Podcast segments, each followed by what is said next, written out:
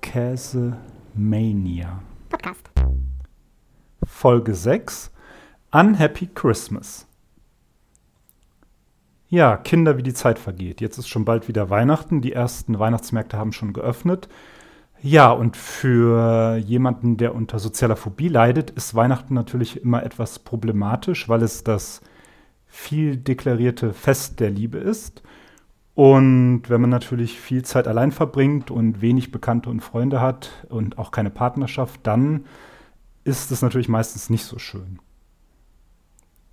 Bei mir endet das Jahr immer etwas spezieller. Und zwar habe ich gar keine Probleme damit, dass es äh, Herbst und Winter wird. So, also die Jahreszeit macht mir eigentlich gar nichts aus. Aber bei mir ist zunächst äh, Geburtstag angesagt, dann folgt mit äh, kleinem Abstand Weihnachten und dann kurz danach ist ja auch schon Silvester. Ja, und um es kurz durchzugehen, der Geburtstag sollte ja was sein, was man im Rahmen von guten Freunden feiert, also im Idealfall jedenfalls. Weihnachten, wie gesagt, Fest der Liebe, eher natürlich für die Familie und für die, für die Lieben, Verwandten. Und natürlich auch, wenn man eine Partnerschaft hat. Und schließlich Silvester, das Fest, wo man dann zusammen mit vielen anderen im Normalfall ja, das neue Jahr begrüßen sollte. Ja, netterweise wiederholt sich das Prozedere natürlich jedes Jahr aufs Neue.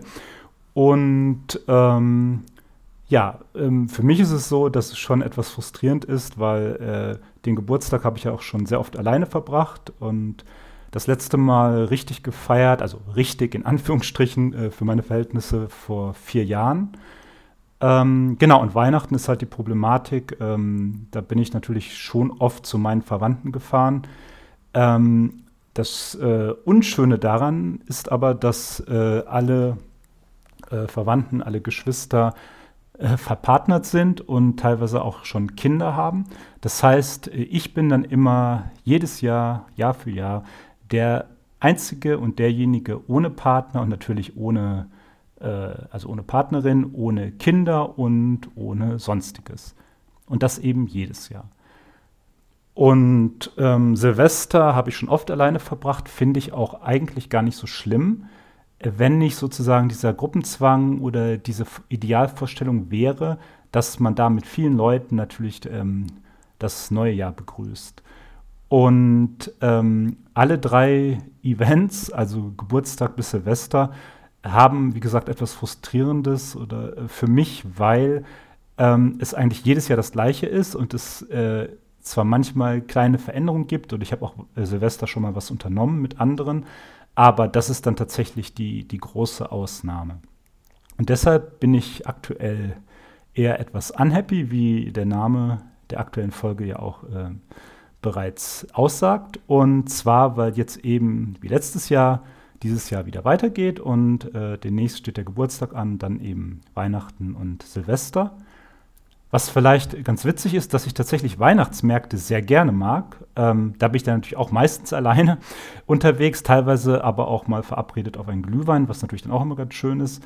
Ähm, aber ich glaube, das generelle Problem daran ist, dass eben diese Vorstellung, das, was sozusagen der Normalfall ist oder sein sollte, tatsächlich äh, bei mir jedenfalls eigentlich kein, kein Jahr erreicht wird und dieses Jahr höchstwahrscheinlich auch nicht.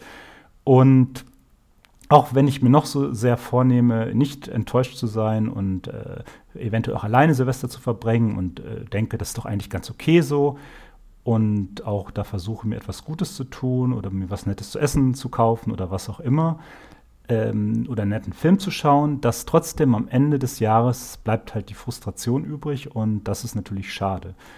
Und wie gesagt, dieses Jahr sieht es nicht so aus, als ob sich da etwas äh, kurzfristig ändern ließe.